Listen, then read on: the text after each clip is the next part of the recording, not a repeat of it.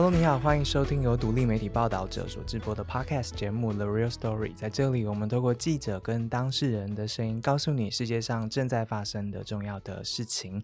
过去的这一两个礼拜以来呢，台湾人、一般民众以及记者的生活都过着非常非常的紧凑，跟各种复杂的情绪。这一方面是我们有了呃 House Speaker 呃 Pelosi 来到了台湾这个历史性的一个来自美国的高阶级的政治人物的拜访，但随着这个拜访的确发生，而他离开台湾之后呢，留下来的也是更多在我们。国家周遭的海域啊、空域啊，这些持续发生的事情，台湾大概已经没有这么久，长达一两个礼拜的时间，成为世界的焦点之一了。其实很多台湾人还在 process 说啊，这一切到底发生了什么样的事情啊？这是一个什么样的时代啊？我们要怎么理解这样的一个事？那在这一个大事件当中呢，其实在我心里面一直藏着一个故事，很想要跟这个故事的主人有机会可以跟他对话。嗯，也就是在网络上面。如果大家有注意到的话，有一份地图叫做《中国人民解放军基地及设施》。这个这个地图，这个地图呢是一个台湾的大学生做的，他现在已经毕业了，准备要呃度过暑假之后变研究生。这样，他做完这个地图，那这是几个月前大家发现的这件事情。可是，在这一次的演习当中呢，从这个地图，其实它可以进一步让我们看见啊，中国在哪里部署了哪些飞弹呐？然后我们现在看到落在台湾这些海域。甚至日本经济海域的这些飞弹可能来自于哪里等等的，所以再一次的这一份地图又被大家讨论的。那我们就很开心能够在短时间之内得到这个地图的主人 的答应，可以来到我们现场来跟我们对话。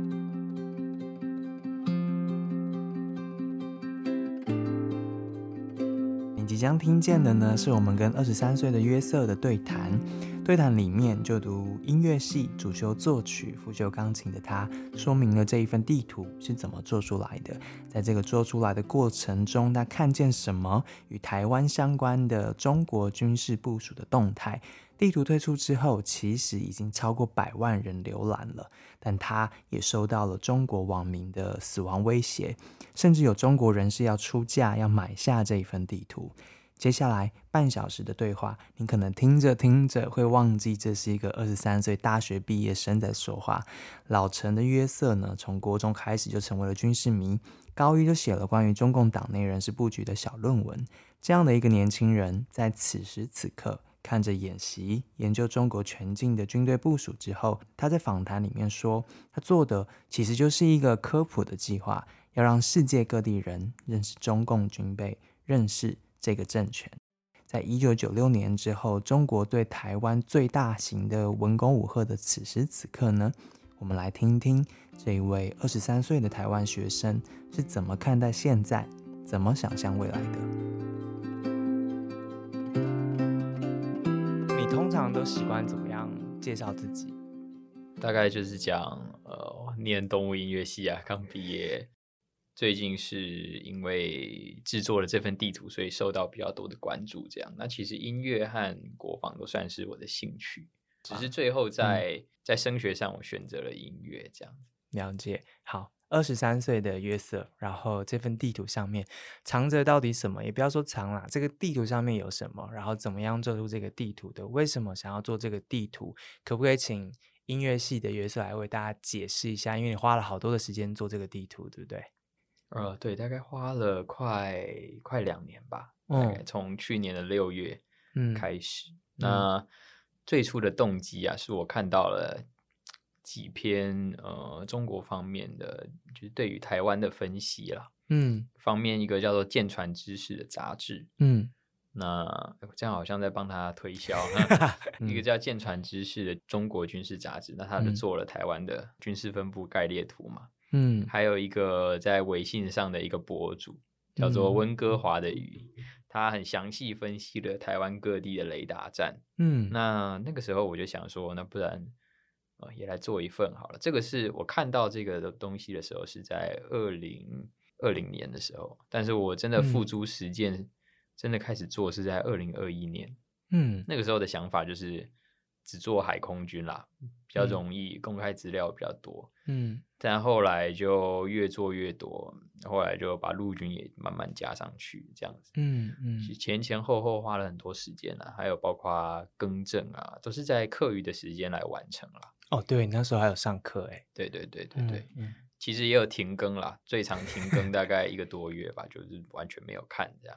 好，那呃，因为我们是听众嘛，所以大家其实只有听觉，所以你可不可以稍微用听觉的方式解释一下，那是一份什么样子的地图？然后你所谓的停更这个意思是什么？那是一份，就是当初的构想就是做给自己看啦，并没有啊，呃，并没有啊很大的分享出去，就是只有在嗯 FB 的军事社团里面有分享，这样分享给圈内军迷们自己看，这样那。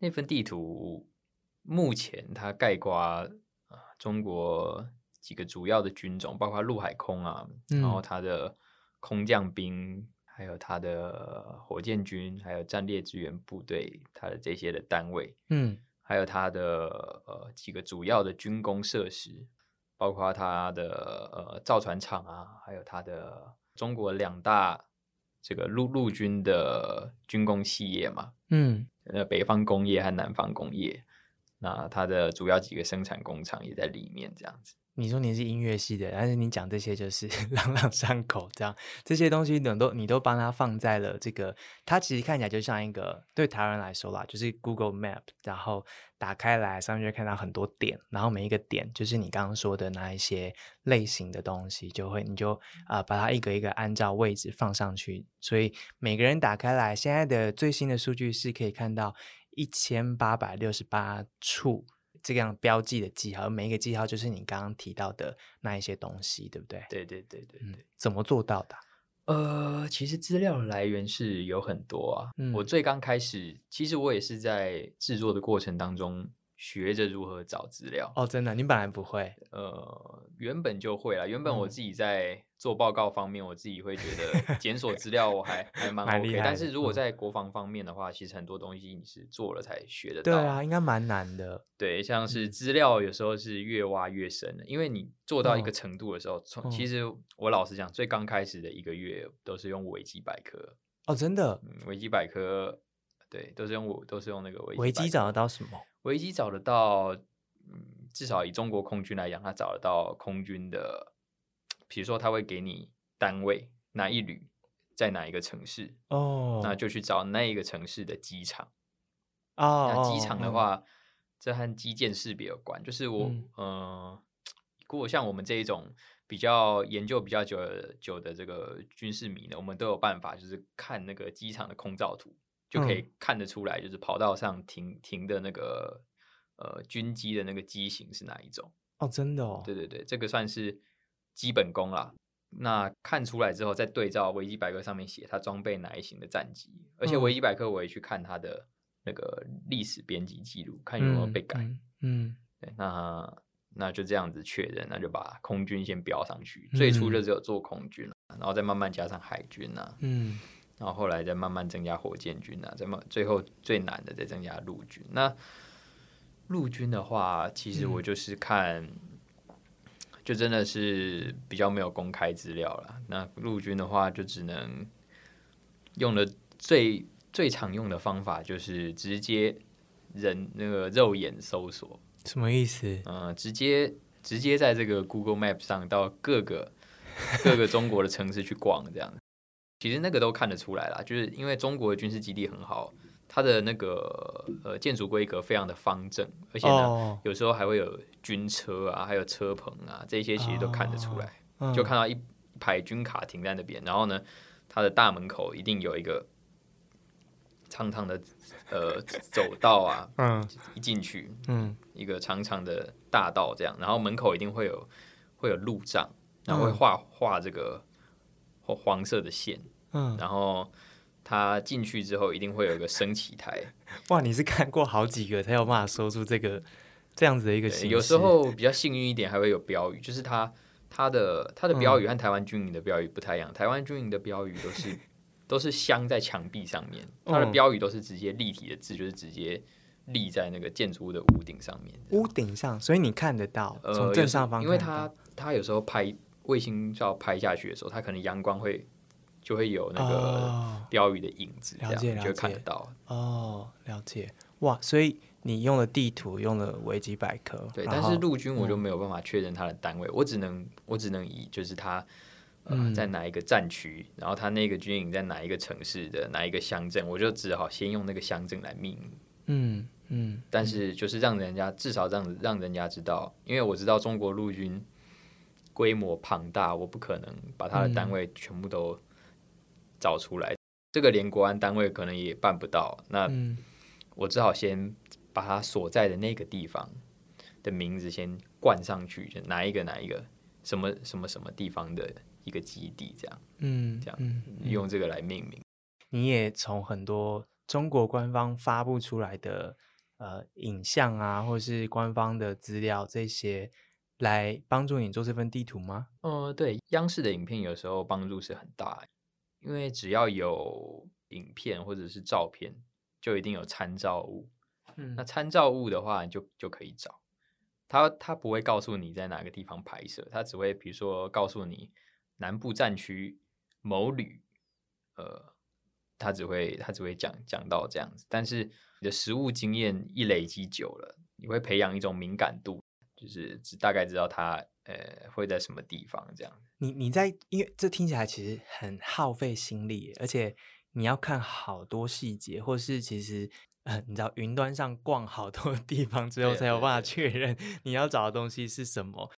最难的找到的，你现在脑袋中想会是哪个地方？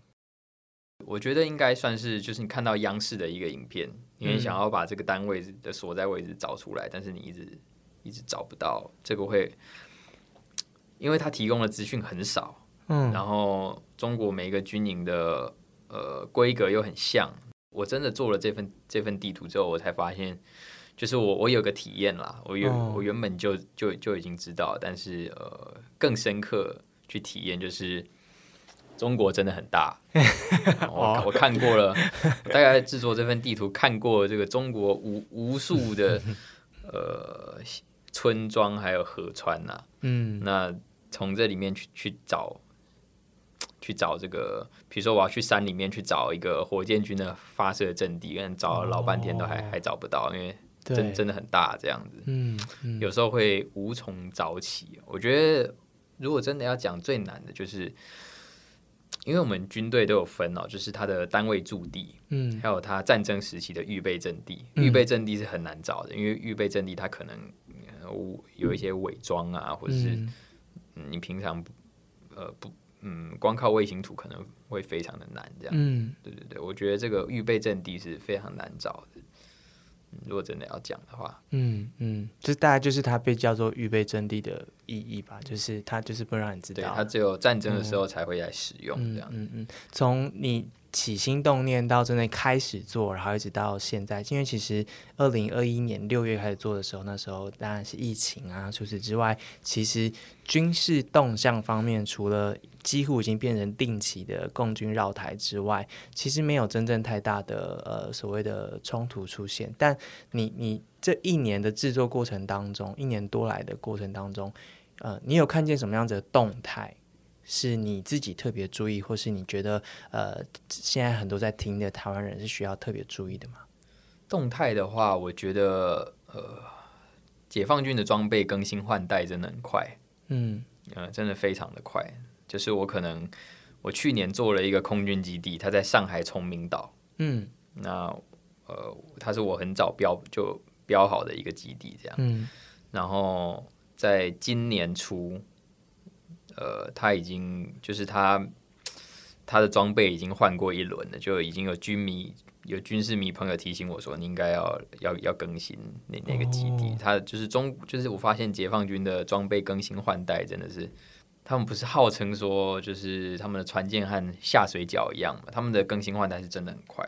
嗯，那就是有时候已经标标注好了单位，你还要再一直改，一直改，一直改。嗯，这样子。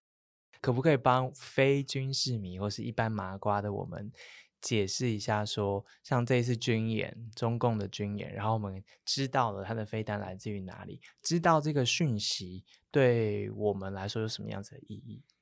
知道这个讯息哦，我觉得大家不畏惧的原因，有时候就是来自于你了解它嘛。嗯，那那我觉得大家就是提供着制作这样的一份地图，就是提供给大家去去了解他，更了解他的呃军事部署啊，还有我觉得大家也不用太畏惧，因为呢，我以一个点来讲就好了，比如说他宁德基地，如果你们有看央视的片子的话，他他 是一在那个。他是一出基地，他在基地的门口，他就发射了。那一般来讲，如果我们是是真的要作战的话，我们一般都会移到临时阵地，嗯，就会移到那个预备预备阵地去发射，那个才是比较隐蔽的。那他在这个他的基地门口，呃，一出一出门门口，他就他就发射，也说明了一件事情，就是其实啊，他这次的军演的意义呢，它政治意义大于实际意义啦。嗯，那主要的目的还是帮习近平在二十大前建立一个威信嘛。嗯嗯，对，那我所以我觉得，我觉得这也提可以提供给大家这样的一个讯息了。嗯，对，那也鼓励大家就是看地图的时候，有时候 不要光点点那个图标，就是看它看这什么单位，有时候把它放放大来看的话，还我觉得会还蛮好玩的啦。哪里好玩？就是就是你好像。远远看一个人，还有你，你真的和他面对面的一个 一个差别啦。这样，你看过的差别像像是像是空军基地来讲的话，你如果放大的话，你就可以真的看到它跑道上停的。停的那些飞机啊，还有它机棚数量啊，嗯当然当然不也不是每个人都有兴趣的，但是我我 建议大家可以这样使用啦，这样。嗯，你刚刚是一个开发者的一个角度跟大家解释你做的这个应用这样子。对对对。但这个地图到现在其实大概已经破百万人浏览了，这个跟你一开始做的时候应该是没有没有期待到这样的目标。我刚开始是打算做兴趣啦，提供给自己看。嗯，那但是现在如果要我给他一个定位的话，我会定位他就是提供给是，它算是一个公益平台啦。公益平台，对，给有社会公益价值给大家科普的一个，或是类似像懒人包。嗯，虽然看起来很多，但是我觉得那已经算是可以呈现解放军基地最直观的一种方式给大家看。得到的反应有很多种，对不对？大家对这个问题很多种，但大部分都是正面的啦。有没有负面的？有啊，有负面的威胁当然是有，但是我觉得呃，这些威胁都不太有杀伤力啦。威胁是什么意思？威胁大概就是当然会有小粉红啊，哦，会有小粉红会说会说，哎，这个这个人这个统一了之后，可能可能一定要处理啊之类的，像像这种言论啦，就是一些他是直接私讯你哦。有直接私讯我的，那也有在网络上发文的嘛？像如果在微博搜我的名字，应该就看得到哦。真的？但是我觉得私讯我我 OK，但是你 OK，就是 说小粉红，我是理性的小粉红，我自己是蛮欢迎的，因为我我其实我其实很讨厌封锁人啊之类，所以我尤其是在推特，那推特的话。因为我期待的一个舆论环境，我觉得只要是理性的，不管他是什什么立场，即便他是小粉红好了，他只要能理性的讨论，然后我也很欢迎这样子。嗯，但是如果是一直那种仇恨言论啊，一直来私讯啊，一直来骚扰，那没有选择，那也只也只能封锁。但是我个人是很不喜欢封锁人。对对，嗯嗯，所以有很多对岸的使用者很多啊，但是。正面的反馈也有啦，对岸的使用者并不是像像一些人想象的那样，就是都都是被洗脑啊什么。呃，中国人也有非常多可以理性讨论、理理性理性沟通的人他们从这份地图里面看见什么？中国人有一些人会说：“哎，你哪边还有缺漏啊？”有有一些 人会说：“哎，其实很详细了。”这样子。哦。呃，我有看到很多人说：“哎，你标了这些也没有用啊，这个反正。”呃，国安单位一定也知道啊，嗯，国安单位当当然一定知道，只是说，所以呢，它主要的受众还是社会大众。嗯，了解。呃，也有人想要买哦，有啊，有人想要买。那个买是什么意思？他算是大大陆人吧，然后他来联络我，他他想要买买这个地图，他嗯，应该是说他想要买我的 Google 账号，就是等于是这个地图的那个编辑权限。那也有人要买我推特账号啊，但是我我没有卖啦。他们都怎样？直接跟你出价？有聊一下了，然后才才出价这样。那你要不要趁这个机会跟大家说明一下，你没有打算要卖是不是？嗯，没有打算要卖啦，因为我觉得这个东西毕竟以一个嗯创作者的角度来说，它算是一个作品嘛，嗯，那你一定也有感情的成分在里面哦。毕竟都花这么多心力了，那我觉得这也不是金钱可以可以计算的了。呃，就外行的人会来，会会在想说，像像你刚刚提到的，从 wiki 啊，或者是从地图啊，甚至是中国的官媒上面，然后找这些线索，然后竟然就可以做好这个一百一千八百多处中国军事相关的设施的这样的定位。一直到后面的时候，其实已经不用。维基百科了，因为维基百科已经没办法应付。当然，当然，一开始的时候，大家会好奇说，就是中共听起来是一个很很封闭、资讯管控很好的地方，但还是可以找到一千八百多处。那反过来，在民主国家、民主社会，在没有做资讯管控的地方的时候，不管是他们的军方还是他们的老百姓，他们的人有办法用一样的方式对台湾建立这样的地图吗？可以啊，已经有建立啦，已经建立，已经有建立啊。二零二零年就有了。台湾也很小了，老实讲，台湾的秘密也比较少。那这个事情会造成什么样子的威胁或什么吗？我倒我倒也觉得不会啦。其实哦，中国和民主世界，它对于军事机密的定义的标准差非常多。你说中国以及民主世界，对对对对对，中国对于军事机密的定义就标准就非常非常的低。他可能他可能在军事基地附近拍个照，嗯，呃，也也不行，或者拍一个门口的卫兵也不行，嗯嗯，那都有可能会被抓，对对对，会会会足以让你入罪了。那台湾的话，民主世界就不一样啊，很多资讯都是公开的，民主世界对于军事机密的定义的门槛也比较高了。所以想进一步问说，台湾这边地图早都被建立的，然后情资又比较容易取得，这个就国防安全上面来说，你你觉得它其实并不实质造成威胁，嗯吗？我觉得倒也还好，倒也还好，但是大家的保防观念就会比较弱一点点，像是这一次军演嘛，嗯，这次军演不是台湾有调。呃，陆航有调动直升机到恒春机场嘛？就有媒体围在那外面拍。我觉得这个是就大家可以再重新考考虑考虑啦。也就是有时候呃，保防的观念还是要有。嗯，也很多外国媒体其实也都报了你的你的这个这个 project，然后大家应该都是在现在的氛围之下，想知道呃年轻世代的想法以及他们。做了什么？你觉得你你的例子在整个时代里面，你怎么定位它？你觉得大家对于正在发生什么事情，或是说军事上面的动态，或是两岸的这些中美台之间的关系，他们的关注度跟你是一样的吗？我觉得不能说一样，但是是非常有关系啊。因为自从呃十八大习近平上台以来嘛，嗯，其实前前五年是还好。但是在后五年的时候，呃，中国和美国的关系就比较发，中国和民主世界的关系就比较有嗯剧烈的改变了。就是西方社会开始对中国开始有一些转折，从自由主义的拥抱政策开始变成现实主义对抗政策，尤其是从中美贸易战开始。那我觉得这份地图的出现，刚好可以让大家更了解。尤其更了解呃对岸的这个国防动态，那也可以说不定可以抛抛出一块砖，然后引出一个玉来，就是增进这个国内对解放军研究啊的这个兴趣啊，还有启发这样子。我觉得，尤其是在两岸关系目前这么紧张的现在，我觉得对呃国家乃至于社会是有益处的。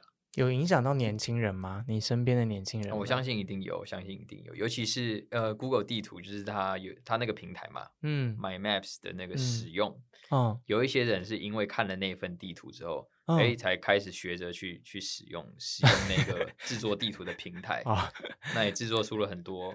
很多蛮有意意思的意思的地图啊，所以 Google 其实应该是就是最大赢家，对大家知道怎么用它。其实那个是免免费的，我知道，我知道，我知道。报纸也有很多的那个呃，过去的这些多媒体的报道，也是利用这些呃所谓的原件做出来的。呃，这一次的演习对你自己来说，你你在看这些佩洛西来台啊，然后接下来发生的事情的时候，你你是怎么样看待这个事件的？因为你从国中就是军事迷，然后你高一的时候写了一份论文，叫做《从中共十八大浅论中南海政治角力及亚太政局未来发展》。其实你很早很早就关心这些。相近的议题。那现在二十三岁，你做了这份百万人浏览的地图，然后你真的看到佩洛西来台，接下来发生的这样子九六年以来最大的这样所谓的武赫，你你看待这些事情发生的时候，你的想法是什么？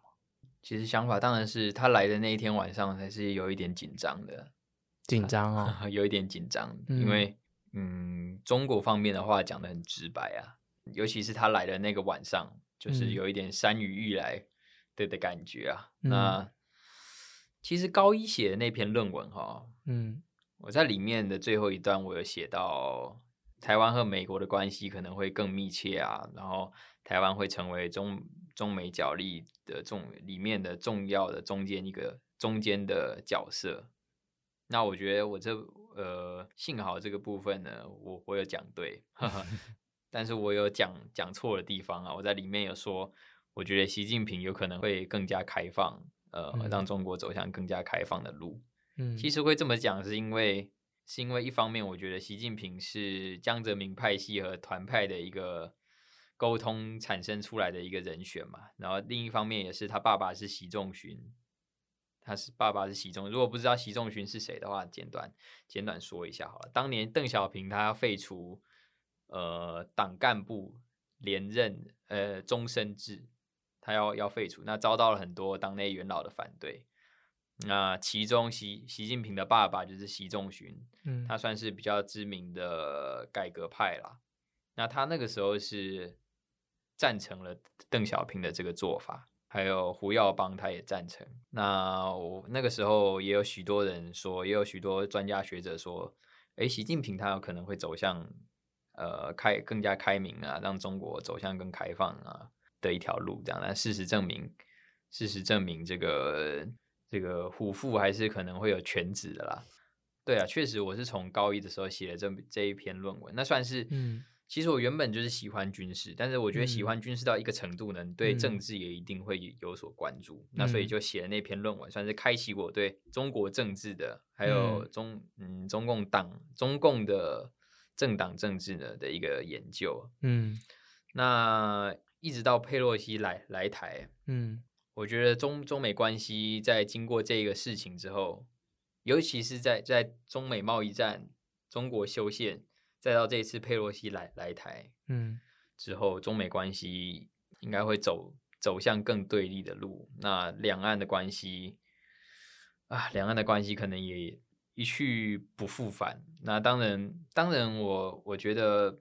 佩洛西来台湾，它本来就是很合理的一件事啊。毕竟我们本来就是主权独立的国家嘛。嗯，那中国这次的这个军演啊，它等于就是，嗯，这么说好了，中国一直在呃透过呢改变台海现状来定义新的现状。嗯，那这个并不是因为佩洛西来台才产生的问题，嗯，而是什么时候的问题？嗯，就是即便今天佩洛西他不来台，嗯。那中共会不会继续挑战台海中线？一定也会，只是什么时候的问题。其实陆续做了很多事来挑战这个中线跟所谓的现况，对不对？具体来说，可以帮大家稍微讲几件几个具体的案例。嗯，包括习近平上台以后，在近年啦，如果去看十年前呢，什么时候中共军机有飞到我们西南空域？很少啊，非常少。那近年才开始啊，然后慢慢从西南空域呢，再慢慢。走到台湾东部啊，嗯，巴士海峡啊，然后，呃，可能台湾北部也有比较频繁的状况，但主要还是西南空域啊。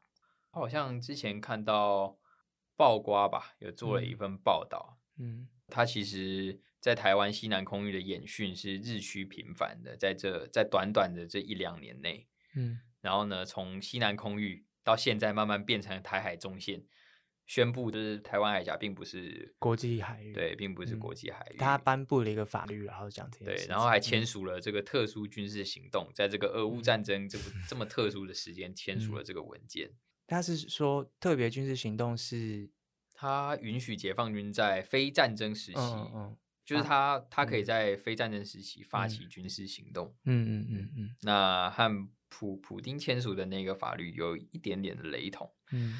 那一直到现在宣布台湾台海中线不存在，其实这些都不是发生了什么事件，也不是因为台湾挑衅才造成的，而是中国什么时候会做这些事事情？那早呃，就即便他现在不做，他以后一定也会做。嗯嗯，对，因为这和中国的政治生态也有关啦。中国是讲一句不好听的，中国是。嗯，中国的政治是越来越封闭。虽然中国的我们这一代人其实看到中国很多进步的地方，尤其是在改革开放以后。嗯，我许多朋友去过大陆，那他们也也说，哎，中国的这个呃很多城市的物价可能都跟台北差不多了。嗯，那他们的支付电子支付啊，或者是这些 AI 呢，它也非常的进步。但是中国的问题始终不在物质生活啦。也不在经济发展，中国的中国的问题始终是在政治制度，还有人治的社会。帮听众补充一下，刚刚讲这些话的过程当中，呃，约瑟面前是没有电脑，也没有任何文件的，所以刚刚讲的，包括呃立的法，过去的人说的话，这些东西，真的都是在他脑袋里面。而他是一个二十三岁的一个音乐系的大学生，准备就读研究所，成为一个。研究生这样子，所以你真的对于这个题目、这些议题是非常非常的关注。其实没有讲的很好啦，没关系，没关系，没有人会要求你讲的很好，放心，放心。但 我觉得透过这样的对话。大家可以理解这个地图后面的的主人，应该说开发者，他的状态是什么，或是他的想法是什么？我蛮好奇的。你刚刚讲，其实现况就是在改变，而我想，不管是这次的军事演训，或是你做的地图，其实都是在让大家知道所谓的现况长怎样嘛，就提供更多的认识、理解现况。就是当然，每个人都有政治立场，但是我个人是。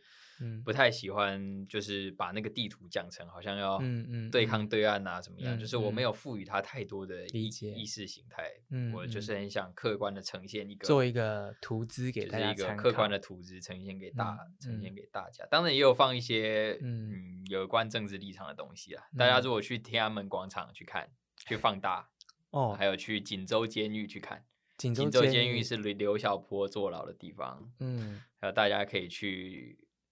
这个安安倍首相被被刺杀的那个路口去看，在在那个地图上面，大家可以去看。那还有这个，你可以去正南榕纪念馆的那个，我昨天才去看自由巷。对对对，那撇开这这一些特殊的坐标，那其他的地方我都是很客观的，就是呈现，还有注解啊，都是想做一个客观呈现解放军的资料，就是我觉得。嗯，台湾人现在当然是大部分对对于中共是比较反反感的嘛，但是我觉得这并不影响我们去了解他，就是了解了解你的敌人呢，总是好的，就是就是你可以不喜欢他，但是要知道你为什么不喜欢他。当你在社群网站上收到那一些威胁的时候，你你有没有想过一个念头，是你做这些事情可能会付出的代价？呃，我有想过啊，我其实也有。接到很多提醒，就是叫我不要去中港澳啦，这样连转机都不要去了。对我觉得这些成本我都是有考虑过的，那也没有关系。对，你有跟家人讨论过吗？有有有，我和家人家人讨论讨论过。嗯，但是我家的组成还有我父母的职业比较单纯啦，也不会因为说我们不能去对岸就有任何影响，不会有影响。所以你们全家都有共识，就是你们都不要去对岸。嗯，我爸妈，我爸妈应该就是不会去了，他们本来就就没有很喜欢去哈哈。我的话，我会觉得，我其实还会觉得有几分可惜的，因为我对岸我只有去过香港。哈这样讲好像我们对我们这一代人好像已经把香港变视为中国的一部分了。我只有去过香港啦，对岸的话我只去过香港。我其实一直想要去北京故宫的，但是可能去不了。听起来你是蛮期待跟他们。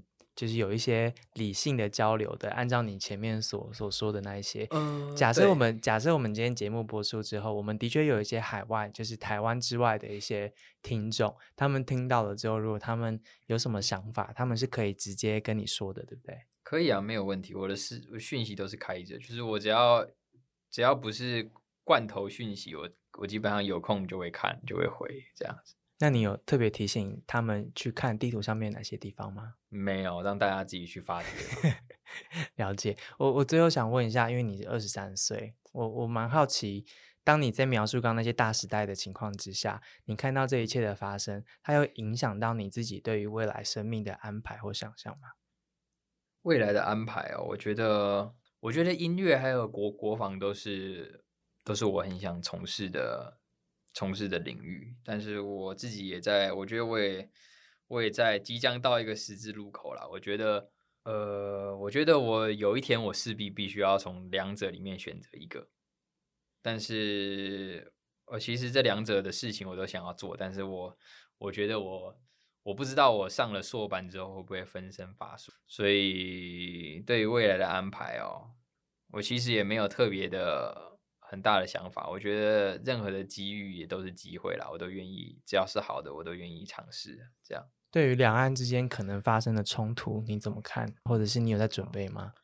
其实对于两岸，嗯，我觉得两岸未来发生冲突的机会也是比以前还要大。那我觉得大家大家也不用恐惧，那物是敌之不来，但事无有以待之嘛。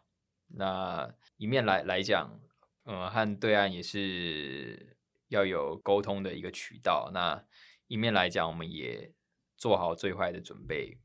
但是我觉得最重要的是，台湾社会内部的对话也是很重要。台湾社会在很多地方需要取得共识，嗯，尤其是在统独问题乃至国家论述上面，这这个非非常的难。但是我觉得社会也可以多多对话，总是好的啦。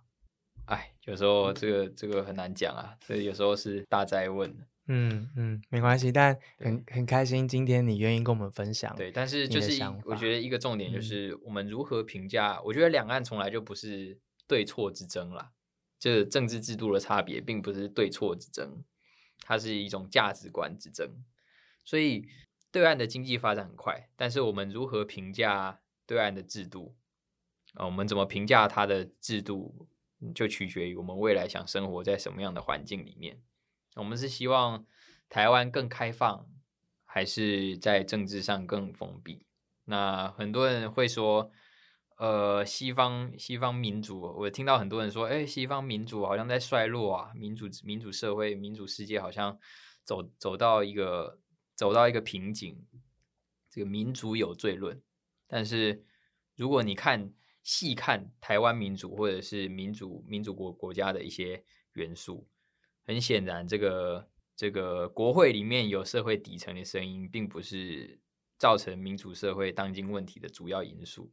那那这个独立公正的司法，也不是造成当今民主世界嗯问题的主要因素。所以我个人认为，这个还这个和民主民主制度本身是没有太大关系。嗯，很特别，你刚刚提到的这些民主的。内涵那些大概就是你对于未来的想象之一吧，对不对？对。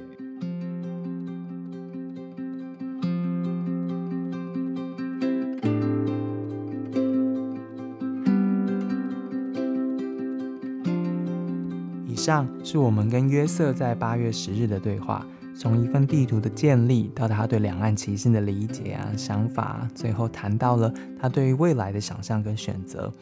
录完之后，我跟制作人宛如呢都啧啧称奇。二十三岁的约瑟真的对两岸的情势跟军事有很大的热情。而作为一个台湾的青年呢，他也用行动来做所谓的科普，希望唤起更多人对相关议题的理解跟对话。他说不畏惧，就是因为你了解他。他也说台湾内部呢需要更多更多的沟通跟对话。我想，除了他有兴趣之外啊，这些也是他愿意花这么多心力来做这份地图的原因。在我们跟约瑟录完音之后，八月十日，中国宣布原定持续四天，后来又称将无限期延长的这个环台军事演习正式结束了。但是解放军也表示，未来将常态性的组织台海方向的战备警巡。军演结束之后，中国国台办也在相隔二十二年之后再度发表对台政策白皮书，重申不承诺放弃使用武力，并保留采取一切必要措施的选项，白皮书里面还重申了长期以来的一国两制，实现两岸和平统一的方案。必须特别强调跟注意的事情是，中共在这个最新发表的这个版本的白皮书里面，删除了一九九三年和两千年版本当中的一项条款。这一条被删掉的条款，本来写的是，如果台湾同意一国两制，大陆将不派军队，也不派行政人员驻台。这是到这一集推出之前，两岸的最新动态。谢谢你今天的收听，而且听到了最后，我们一起听见了一张地图背后的故事，一个二十三岁年轻人的声音。台湾是民主多元的社会，今天听见的是多元意见和声音的其中之一。听完之后，别忘了去点点看这张地图。除了看一千八百多处中共的军事设施之外呢，你也可以找找刚刚约瑟说的那一些隐藏的彩蛋。报道只是一个非营利组织，仰赖个人捐款才能够继续走下去。如果你觉得今天做的节目还不错的话，欢迎用定期定额或是单品捐款的方式支持跟赞助我们，让我们可以走得更远，听见更多正在发生的重要的事情。谢谢你今天的时间，我是志行，我们下次见，拜拜。